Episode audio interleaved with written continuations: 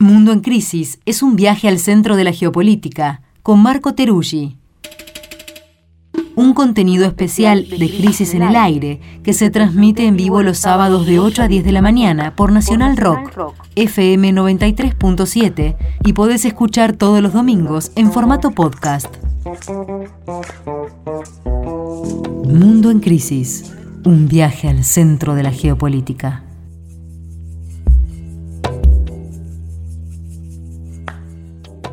Bueno, estamos eh, hablando con, acá con Marco Teruggi, que está en Cali en este momento. Acaba de llegar por esos lados después de haber estado en Bogotá el, domingo, el fin de semana, para esa elección que nos tiene tan cautivados, tan atentes a, lo que está sucediendo por allá. Eh, en Colombia, eh, como decía, el fin de semana fue la primera vuelta de una elección clave que se va a definir dentro de dos semanas en el balotaje y y Marco anda por allá recorriendo el país para charlar con la gente, percibir un poco lo que está pasando y contando, contarnos cómo la está viendo. Así que, ¿cómo estás, Marco?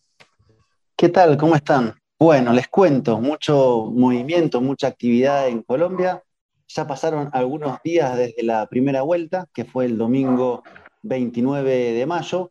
Una primera vuelta que eh, para Gustavo Petro, que encabezaba las encuestas, no salió exactamente como pensaba o como apostaban quienes le daban una mayor diferencia. Recordemos que el debate de aquel domingo era si se podía ganar en primera vuelta, algo que era muy poco probable, que en todo caso pocas encuestas indicaban, o si iba a segunda vuelta, lo que era lo más eh, factible, y en cuyo caso contra quién sería, si contra Federico Gutiérrez o contra Rodolfo Hernández. Así para hacer una primera descripción y luego contarles un poquito dónde estoy y narrar un poco este país, pero para ir al resultado, la elección de Petro salió primero efectivamente, pero solo con 40.32% de los votos, y en segundo lugar salió eh, Rodolfo Hernández con 28.15% de los votos. Este resultado, está bueno decirlo, en Argentina, por ejemplo, le daría ya la presidencia a Gustavo Petro y Francia Márquez, porque es más de 40 y 12 puntos de diferencia, pero en Colombia hay que ganar con más de 50% de los votos. Así que, ¿cuál es el escenario más difícil?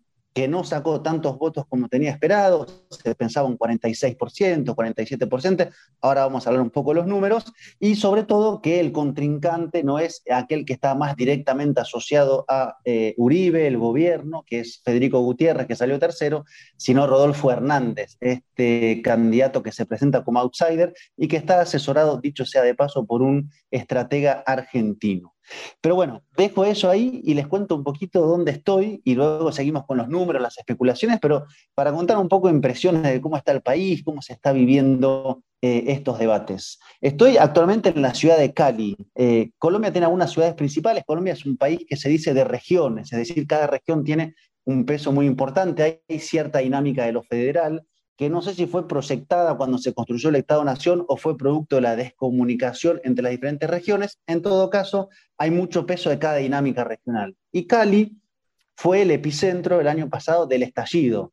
Eh, acá durante tres meses hubo un nivel muy fuerte de movilización, acá se vieron las imágenes más eh, brutales de represión, aquellas imágenes, por ejemplo, de paramilitares que disparaban al lado de policías, sucedió acá en Cali, las primeras líneas, la mayoría de los muertos eh, fueron aquí en Cali, eh, y es una ciudad que está absolutamente atravesada por esa dinámica. ¿no? Uno, la recorre y es muy interesante ver cómo los principales puntos de movilización, de bloqueo, tomaron otros nombres. Y hay uno emblemático que ahora se llama Puerto Resistencia, que es el lugar donde había una centralidad muy grande eh, a la hora de enfrentar tanto las noches con los acampes, las ollas populares, las represiones, donde hay un puño muy grande levantado. Entonces hay una geografía del estallido, hay una memoria de ese estallido, y eso lo interesante es que estuvo su traducción en términos de votos. Esta es una de las zonas más fuertes donde ganó Gustavo Petro, que va en fórmula con Francia Márquez, que también es de esta región. Si Petro a nivel nacional sacó 40.32% de los votos, en Cali sacó 53.36%, seguido de Gutiérrez con un lejano 22 y Hernández con 14. ¿no? Entonces, esta es una de las zonas más fuertes, más marcada por el conflicto, marcada por las dinámicas de narcotráfico, marcada por una violencia crónica, donde acá la figura de Petro y en particular la de Márquez tiene mucha fuerza. Es muy interesante, hablando un poquito ya de los números y de estas geografías nacionales, ver cómo, por ejemplo, cuando se superpone el mapa de aquel famoso acuerdo de paz del 2016 entre el gobierno de Santos y la FARC y la votación del domingo pasado, uno se va a encontrar como la zona que votó así por la paz es la zona que ahora le da la victoria a Petro y Francia Márquez, y la zona que votó por el no es la zona donde gana Rodolfo Hernández y el único departamento donde gana Federico Gutiérrez, ¿no? Como si hubiera, además de las regiones y sus dinámicas locales, dos países. Un país que está pidiendo un cambio en términos progresistas, ese país que pidió por la paz, y un país que está aferrado a lógicas políticas que recuerdan al uribismo, más allá de que el uribismo está en crisis, pero Hernández, ya les voy a contar un poquito, tiene algo de Uribe, de uribismo en, en la cultura política. Así que bueno, esta es la zona. Bogotá también es uno de los principales bastiones. Ahí Petro sacó 47.05%. Y entonces se nos dibuja una segunda vuelta con mucho debate, con mucha preocupación y con cierto, Te interrumpo con una pregunta. ¿Hay algunas zonas en donde los mayores porcentajes los hayan sacado los que salieron segundos o terceros? O sea, donde está invertido. ¿O en todos lados Petro ganó, pero por menos diferencia? No, no, y ese era justamente el mapa. Donde Petro gana, eh, con mayoría es aquella zona donde hay el sí por el plebiscito y donde Rodolfo Hernández gana es la zona donde fue el no a los acuerdos de paz. Y el estado bastión del uribismo, que es Antioquia, ahí ganó Fajardo, que era el candidato más directo de Uribe, ¿no? Pero son dos mapas casi calcados, ¿no? Como una fractura de país y una fractura política. En proporción de esas, de esas dos zonas, ¿hay una que es mayor, digamos, que la otra? Es aproximadamente similar. Es la costa Pacífico, centralmente hasta el sur, y la costa caribe y la zona más de los llanos eh, es la zona que vota más hacia la derecha, o que vota en este caso hacia Hernández. Y este es justamente uno de los temas principales, es quién es Hernández o qué se votó cuando se votó Hernández, ¿no? que es un poco lo que está, digamos, eh, instalado en el debate. y voy un poco a eso. Digamos, en primer lugar hay un dato positivo, si se lo quiere plantear de esta manera, que es el siguiente. El candidato directo del uribismo, o más asociado, que era Gutiérrez, sacó solamente 23.91% de los votos. Y si uno suma los votos de Petro y los votos de Hernández y los votos de Fajardo, que las tres, eh, Fajardo fue el cuarto, que sacó solo 4%, que son, digamos, las cuatro expresiones eh, anti o que se plantean contra uribismo, ganaron con más del 70%, es decir, más del 70% de la población colombiana pide un cambio, ¿no? Fue lo que se hizo una derrota de el establecimiento político, los partidos tradicionales, el gobierno, los principales actores que apoyaban al candidato asociado al uribismo. Y esto es un poco el gran mensaje primero de la elección, o sea, el cambio, lo cual, con lo que se viene antecedido de las protestas del año pasado y los años anteriores, tiene mucha lógica. Entonces, el debate ya no es más cambio o continuidad, que esa continuidad la, encarnaba eh, Federico Gutiérrez, sino qué tipo de cambio. ¿no? Este fue el discurso que apareció el domingo. Está bien, Hernández propone un cambio, Petro propone un cambio, evidentemente hay una voluntad mayor de dejar atrás eh, los principales partidos y sus lógicas políticas. La pregunta es, ¿qué tipo de cambio es el que se va a instalar? Petro hizo énfasis en eso en su discurso el domingo. Bueno, hay un cambio que encabezamos nosotros, un cambio progresista, un cambio de justicia social, y hay otro cambio que es un cambio para no cambiar, un gatopardismo o una presentación eh, diferente de lo que ya se conoce. ¿no? Y ahí empieza un poco, digamos, todo lo que se está debatiendo ahora. Y en primer lugar, me parece que es muy interesante hablar un poco de quién es este Hernández, porque hay como diferentes formas de verlo. En primer lugar, Hernández, Rodolfo Hernández es un hombre mayor, tiene 77 años, él fue alcalde de una ciudad importante Bucaramanga y eh, apareció un poco bajo la forma del outsider en esta campaña política. ¿no? Estaba el principal candidato de izquierda, centro izquierda, Gustavo Petro, el principal candidato respaldado por el uribismo, los partidos tradicionales, Federico Gutiérrez, y en el medio irrumpió esta candidatura de Rodolfo Hernández con la lógica de outsider. En, todo caso, en términos discursivos, su propia trayectoria lo situaría un poco por fuera porque fue alcalde, efectivamente. Y Rodolfo Hernández lo que hizo fue una campaña como de casa a casa, ¿no? esta lógica de no grandes actos, no grandes mitines, no la plaza pública, sino este recorrido, lo cual es una estrategia conocida, y con un discurso casi único, no a la corrupción. El, el lema es, en este país, si se acaba con la corrupción, hay plata suficiente. Entonces, todo pasa a resolverse bajo eh, un combate contra la corrupción en un país donde eso tiene un gran peso.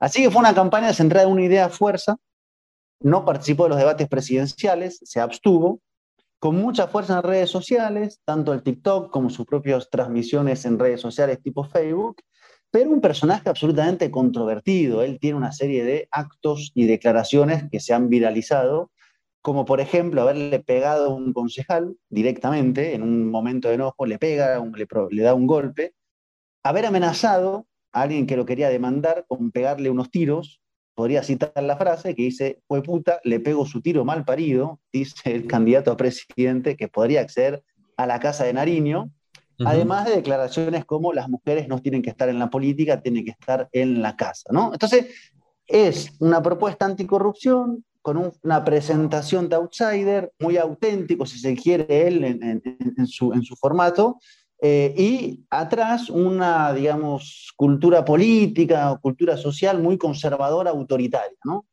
Y acá viene un poco, digamos, el tema de por qué él, y eso conecta. A mí me llamó mucho la atención entrevistar conversar con gente que votó por Hernández y uno le pregunta, bueno, pero le pegó a otra persona, amenazó de pegarle un tiro a otro, dice que las mujeres tienen que estar en la casa y no participar en la política, y dicen, bueno, pero es que acá así funciona, hay que poner orden, hay que ponerse los pantalones, ¿no? Esta idea de eh, enderezar con una dosis de eh, autoritarismo o figura fuerte en la situación que se está viviendo, ¿no? Y eso conecta muy fuertemente con la cultura política, con lo que dejó Uribe, ¿no? Uribe, el mandatario que asumió del 2002 al 2010, que tenía, un, digamos, esta lógica del hombre fuerte, ¿no? Que viene eh, a resolver los problemas, como decía él, plomo es lo que hay, ¿no? Eh, eh, y, ahí me parece que entra este Rodolfo Hernández y conecta con una, parte importante de la población.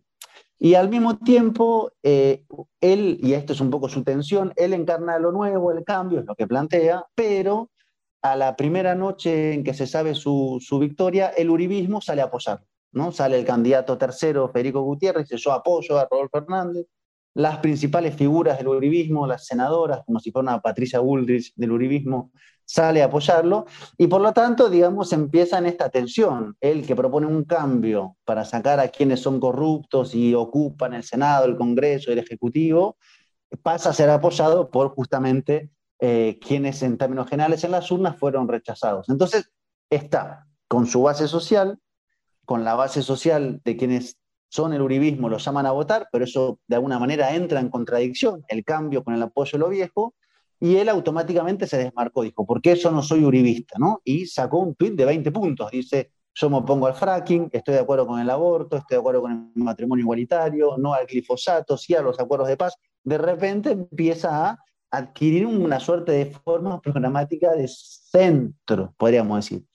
Entonces, bueno, todo esto hace que, y cierro con esto esta primera intervención, para Gustavo Petro el escenario sea bastante complejo, porque la pregunta es, ¿por dónde conseguir más votos para crecer? ¿Quiénes? Quienes se abstuvieron, esa es una posibilidad, se abstuvo 45% eh, del padrón electoral, igual que en el 2018, lo cual es bastante elevado después de un proceso de estallido como el año pasado. Si pedirle más votos eh, a las regiones que más lo votaron, apelar al voto de la juventud, en todo caso lo que no puede hacer Petro de una manera sencilla es polarizar con Hernández como si fuera el candidato uribista. Es decir, en Chile Boric polarizó contra Cast y eso generó un caudal de votos hacia Boric que no lo hubieran votado si no fuera porque era contra Cast. En Perú, Castillo polarizó contra Fujimori eh, y eso le trajo un caudal de votos que no hubiera tenido si no era contra Fujimori, y en este caso lo que se esperaba era que el candidato fuera uribista y eso le permitiera traccionar esa cantidad de votos. Ahora, el tema es que este candidato juega como por zonas intermedias y es escurridizo. Así que un escenario por lo menos complejo, se ve más por dónde puede sumar votos Hernández, que igual está más lejos que Petro, que cómo puede hacer para seguir creciendo Gustavo Petro. Marco, una pregunta. Ah, bueno, dale, Mario, dale. Y, porque solo para preguntar esto, eh, vi las encuestas eh, ahí en el sitio La Silla Vacía que recomendamos por, porque siempre, bueno, sigue con planteos bien interesantes los debates de allá, y, la encuesta que veo da 48 para Hernández, 43 para, para Petro, o sea, estaría a 5 puntos de ventaja Hernández. ¿Más o menos es lo que se maneja? ¿Esas son las cifras o, ¿O vos tenés otras, otros datos? No, por el momento efectivamente se está dando una victoria sobre Hernández. Hay un cálculo muy sencillo que es el siguiente. Hernández sacó 28.15% de los votos, el tercero Gutiérrez sacó 23.91%, de conjunto dan eh, un 52%, aunque no se traslade todo, el punto de partida es bastante elevado, porque se presupone que Hernández va a traccionar y llevar su base votante la primera vuelta y que una parte importante, quienes votaron a Gutiérrez o que son antipetristas, también lo van a apoyar. Y ese es el primer cálculo que empieza a dar en términos numéricos diferencia a favor de Hernández. Y después el centro, lo que se conoce como el centro, se separó. Sergio Fajardo, que era el cuarto, se fue con, con Hernández, otra parte se está yendo con Petro, porque el centro está ante una contradicción difícil. Por un lado, o es apoyar a la, figura progresista, o es ir con Hernández, que dicho sea de paso, anunció que ni bien tome la presidencia, va a decretar estado de conmoción interna para suspender los poderes del Estado y empezar a aplicar reformas. Esto es, digamos, lo que está hablando. Por lo tanto, algunos sectores un poco más razonables, viendo a un Petro más corrido hacia centro-izquierda, dicen, bueno, es por ahí y no con este señor que golpea gente, que amenaza con darle unos tiros a alguien que le cae mal y decretar un estado de conmoción interno respaldado por el uribismo. Yo te, iba a preguntar, ¿no? Porque esta figura del, outsider, ¿no? Que hace acordar a cuestiones que están pasando en otros países y acá también. ¿Qué pasa con sus condiciones de asumir un gobierno, digamos? Es, e, esa expresión política, esa fuerza política, ¿está como ponerle para ganar y ocupar todos los cargos del Estado? ¿Cómo, cómo sería ese armado eh, si supuestamente es un outsider, ¿no? ¿Cómo, cómo dialoga eso? Bueno, ahí viene un poco el tema que es para mí un falso outsider, digamos, no en su estrategia comunicacional, sino en lo que va a representar y quienes lo rodean. Él no tiene un solo diputado o un solo senador, es decir, va a tener que hacer una gran negociación con todas las fuerzas que evidentemente son del establecimiento político.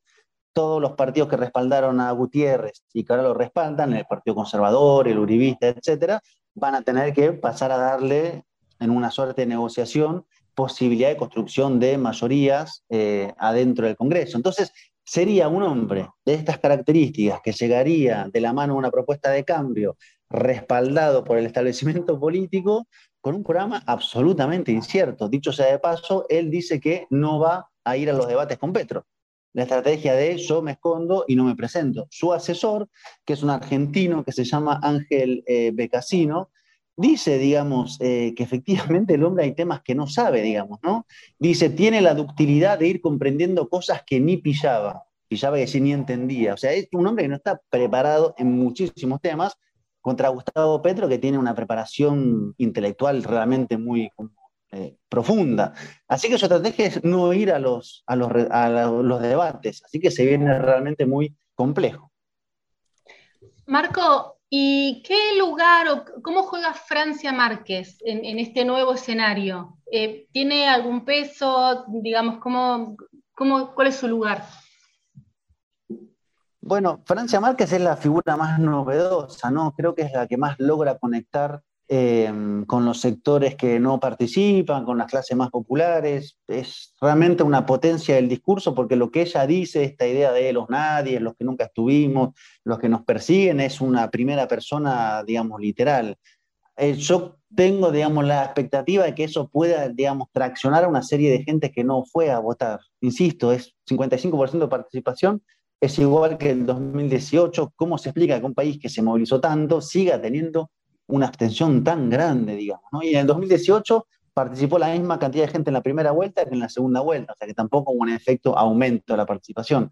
Ella esperemos que pueda tener ese gran impulso e ir recorriendo en una suerte de patriada de que se levante, digamos, el país que no participa, que está perseguido y que apoye a esta candidatura, porque Petro ya no tiene, digamos, esta cuestión de la innovación, de los disruptivos, ¿no? Es un poco un hombre que ya es su tercera o cuarta elección presidencial, tiene un formato muy barroco cuando habla, es una especie de discurso sobre eh, intelectualizado, que algunos le dicen, bueno, estaría bueno a veces eh, simplificar, en el mejor sentido de la palabra simplificar, Francia Márquez es directo, digamos, ¿no? Ella es ese país olvidado, así que esperemos que, que pueda tener ese lugar.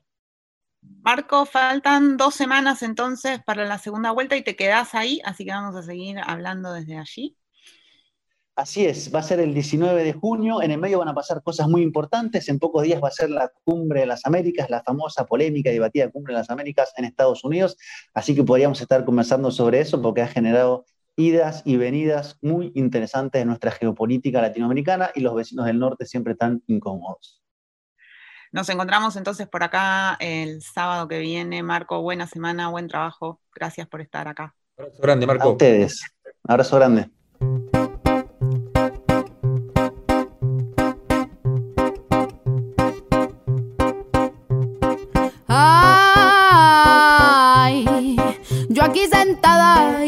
Tan paraco, tan sucio, tan berraco, tan por debajo de la mesa. Y quien invite a la cerveza, le cuento este cuento largo, largo como el cañón del río donde habitan los escorpiones.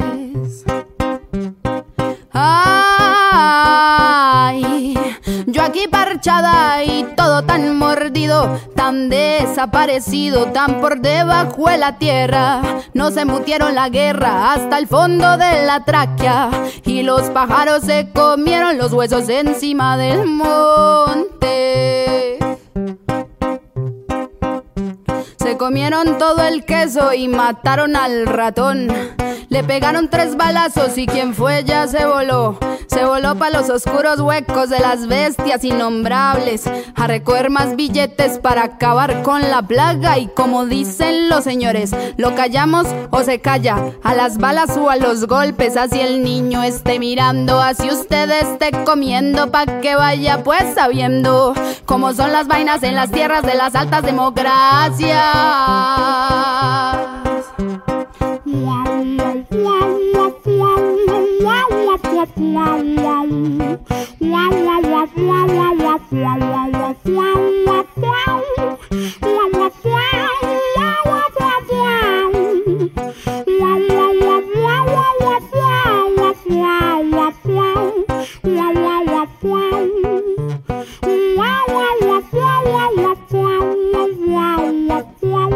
La muchacha es una joven artista colombiana que surgió durante las protestas sociales de 2019.